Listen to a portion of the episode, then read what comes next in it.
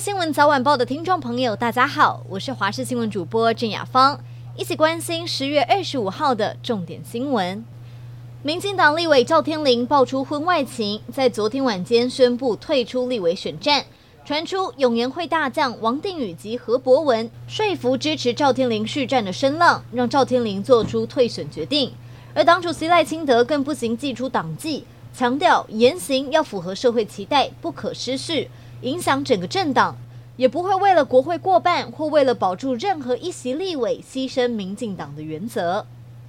高雄市一家妇产科爆出偷拍事件，这间妇产科位于前镇区，当时一名女子在院内进行引流手术，术后在恢复室休息时，遭到一名陌生男子隔着窗户拿手机偷拍，女子发现，愤而报警。事后查出，偷拍男子就是住在诊所楼上的院长，他的林姓女婿。案发后，这间在当地开业将近三十五年的妇产科就暂停营业，而林姓女士也被高雄地方法院法官依无故以录影窃录他人非公开活动罪，一审判有期徒刑五个月。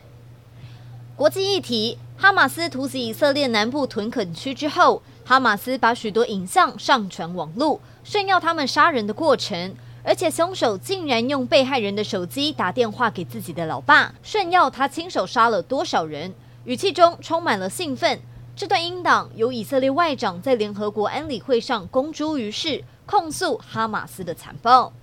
巴西今年发生百年来最严重的干旱，亚马逊河水位下降到历史新低，导致大量岩石外露。考古学家也在亚马逊河支流沿岸发现原本在水中的石头上。有许多雕刻的痕迹，推测可能是巴西原住民在一到两千年前所留下来的。虽然干旱让埋藏千年的遗迹重见天日，但也让人担忧气候变迁带来的冲击。体坛动态：美国职棒大联盟国联冠军确定在今天出炉，亚利桑那响尾蛇跟费城费城人交手的第七战，台美混血大物 Corbin Carroll 打击手感回来了。他单场贡献三支安打，猛打赏，甚至跑出两次盗垒，精彩表现帮助响尾蛇以四比二击败费城人，回违二十二年重新踏上世界大赛的舞台。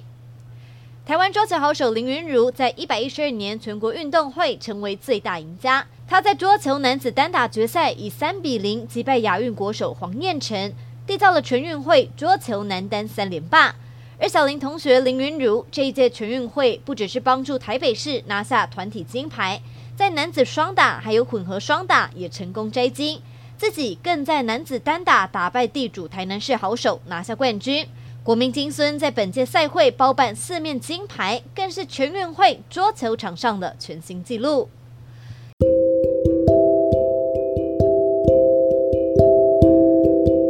以上就是这一节的新闻内容，非常感谢您的收听，我们下次再会。